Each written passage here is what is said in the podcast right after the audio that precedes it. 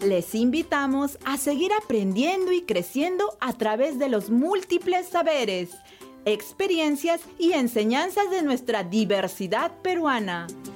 Quédate escuchando Aprendo en Diversidad.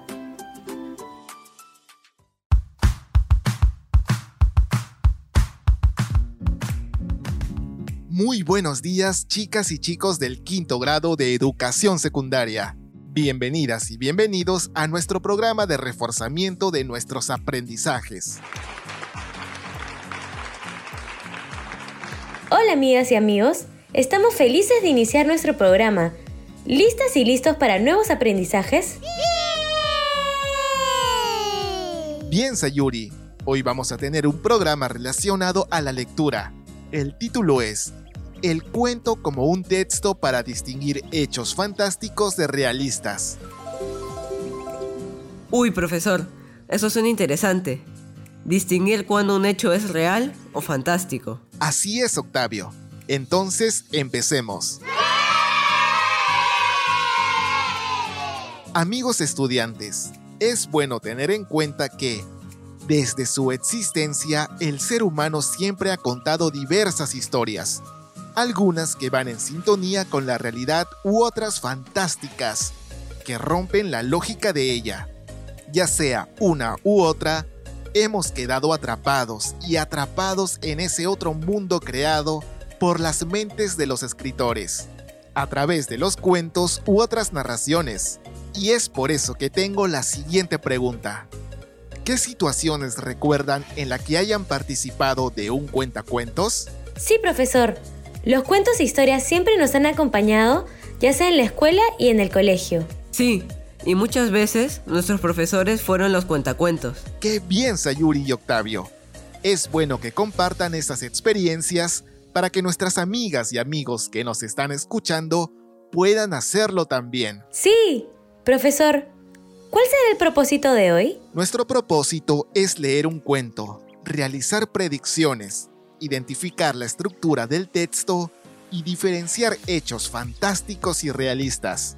Para ello, les invito a leer el cuento Algo grave va a suceder en este pueblo, que se encuentra en la ficha de autoaprendizaje número 4 de comunicación del quinto año, página 24.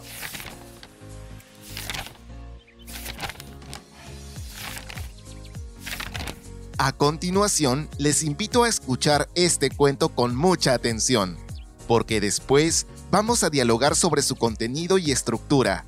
Sayuri y Octavio, ¿listos para leer el cuento? Sí, profesor. Yo comienzo. Adelante, niños. Algo grave va a suceder en este pueblo. Imagínese usted un pueblo muy pequeño donde hay una señora vieja que tiene dos hijos, uno de 17 y una hija de 14 está sirviéndoles el desayuno y tiene una expresión de preocupación. Los hijos le preguntan qué le pasa y ella les responde, no sé, pero he amanecido con el presentimiento de que algo muy grave va a sucederle a este pueblo. Ellos se ríen de la madre, dicen que esos son presentimientos de vieja, cosas que pasan. El hijo se va a jugar al billar y en el momento en que va a tirar una carambola sencillísima, el otro jugador le dice, te apuesto un peso a que no la haces. Todos se ríen. Él se ríe. Tira la carambola y no la hace. Paga su peso y todos le preguntan ¿qué pasó? Si era una carambola sencilla, contesta. Es cierto, pero me ha quedado a la preocupación de una cosa que me dijo mi madre esta mañana sobre algo grave que va a suceder a este pueblo. Todos se ríen de él, y el que se ha ganado su peso regresa a su casa, donde está con su mamá o una nieta o en fin, cualquier pariente. Feliz con su peso dice, le gané este peso a Damaso, en la forma más sencilla porque es un tonto. ¿Y por qué es un tonto? Hombre, porque no pudo hacer una carambola sencillísima, estorbado con la idea de que su mamá amaneció hoy con la idea de que algo muy grave va a suceder en este pueblo. Entonces le dice su madre, no te burles de los presentimientos de los viejos, porque a veces salen. La pariente lo oye y va a comprar carne. Ella le dice al carnicero, véndame una libra de carne y en el momento que la estén cortando, agrega, mejor véndeme dos, porque andan diciendo que algo grave va a pasar, y lo mejor es estar preparado. El carnicero despacha su carne y cuando llega otra señora a comprar una libra de carne, le dice, lleve dos, porque hasta aquí llega la gente diciendo que algo muy grave va a pasar, y se están preparando y comprando cosas. Entonces la vieja responde, tengo varios hijos, mire, mejor deme cuatro libras. Se lleva las cuatro libras y para no hacer largo el cuento, diré que el carnicero en media hora agota la carne, mata otra vaca, se vende toda y se va esparciendo el rumor. Llega el momento en que todo el mundo en el pueblo está esperando que pase algo. Se paralizan las actividades y de pronto, a las 2 de la tarde, hace calor como siempre. Alguien dice, ¿se ha dado cuenta del calor que está haciendo? Pero si en este pueblo siempre ha hecho calor, tanto calor, que este es el pueblo donde los músicos tenían instrumentos remendados con brea y tocaban siempre a la sombra, porque si tocaban al sol, se les caían a pedazos. Sin embargo, dice uno, a esta hora nunca ha hecho tanto calor, pero a las 2 de la tarde es cuando hay más calor. Sí, pero no tanto calor como ahora. Al pueblo desierto, a la plaza desierta, baja de pronto un pajarito y se corre la voz. Hay un pajarito en la plaza. Y viene todo el mundo espantado a ver el pajarito. Pero, señores, siempre ha habido pajaritos que bajan. Sí, pero nunca a esta hora. Llega un momento de tal tensión para los habitantes del pueblo que todos están desesperados por irse y no tienen el valor de hacerlo. Yo sí soy muy macho, grita uno. Yo me voy. Agarra sus muebles, sus hijos, sus animales, los mete en una carreta y atraviesa la calle central donde está el pobre pueblo viéndolo, hasta en el momento en que dicen, si éste se atreve, pues nosotros también nos vamos. Y empiezan a desmantelar literalmente el pueblo. Se llevan las cosas, los animales, todo. Y uno de los últimos que abandona el pueblo dice, que no venga la desgracia a caer sobre lo que queda de nuestra casa. Y entonces la incendia y otros incendian también sus casas. Huyen en un tremendo y verdadero pánico, como en un éxodo de guerra y en medio de ellos va la señora que tuvo el presagio, clamando, Yo dije que algo muy grave iba a pasar, y me dijeron que estaba loca. Es un cuento escrito por el escritor colombiano Gabriel García Márquez, un gran novelista que ganó el Premio Nobel de la Literatura. Ahora, nuestras amigas y amigos podrán leer con mucho gusto ese cuento porque nos enseña muchas cosas. Sí, profesor. Me llamó la atención cuando en el cuento se habla de supersticiones, presentimientos, pronósticos. En sí, ¿qué significado tienen esas palabras en el cuento? Les invitamos a nuestras amigas y amigos que nos escuchan que brinden ideas de lo que significa esas palabras.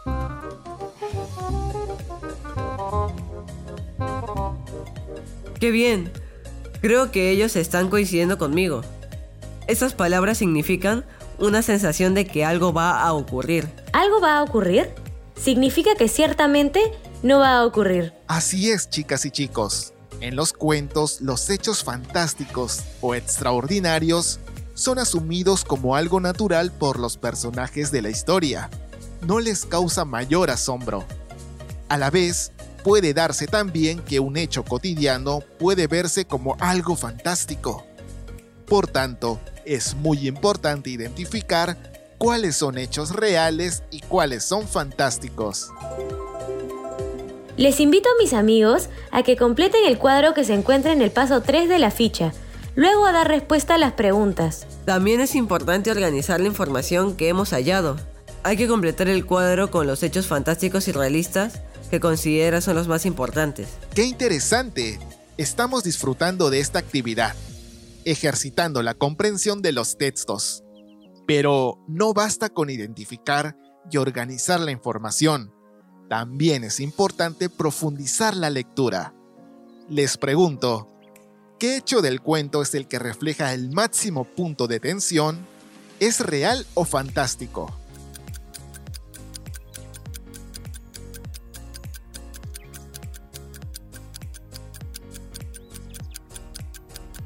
Ahora, después de identificar los hechos, ¿cuál es tu opinión sobre ese hecho?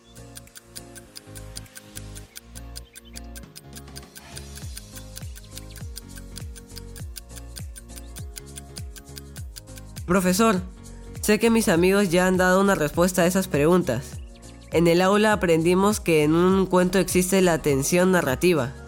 Es un recurso literario que genera expectativa en el lector y lo motiva a seguir leyendo con más interés. Es decir, le genera suspenso, el cual irá creciendo hasta llegar a un punto máximo de tensión. Sí, Octavio. Sabemos también que los textos tienen una organización. Conocer cómo está estructurado ayuda al lector a captar el sentido del texto. En este caso, el cuento tiene esta estructura. Acontecimiento inicial. El hecho que produce un conflicto. Nudo.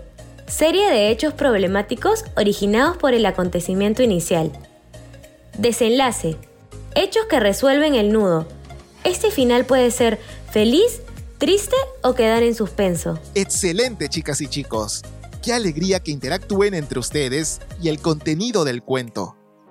Ahora que lograron identificar el hecho que genera la tensión narrativa, ya podemos dar respuesta a esta pregunta. ¿Cuáles fueron las razones por las que las personas hicieron caso al presentimiento?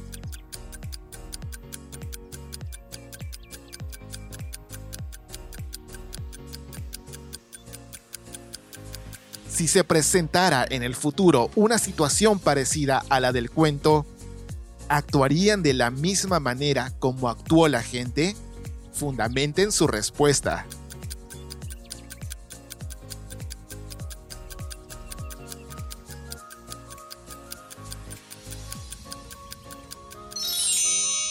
Muy bien, chicas y chicos. Confío que han dado respuesta a las preguntas y que nuestra sesión fue muy interesante, ¿verdad? Claro que sí, profesor Néstor. Me gustó mucho que hiciéramos predicciones sobre el texto, diferenciar hechos reales de los fantásticos. Lo que más nos gustó, y creo a todos los que están escuchando, es identificar el hecho que origina la tensión narrativa en un cuento. Eso es muy importante. Así es, hoy hemos leído un texto narrativo, un cuento interesante que, como ya lo notaron, tiene muchas enseñanzas. Muy bien chicos y chicas, es momento de despedirnos. Les agradecemos a las familias que nos acompañan.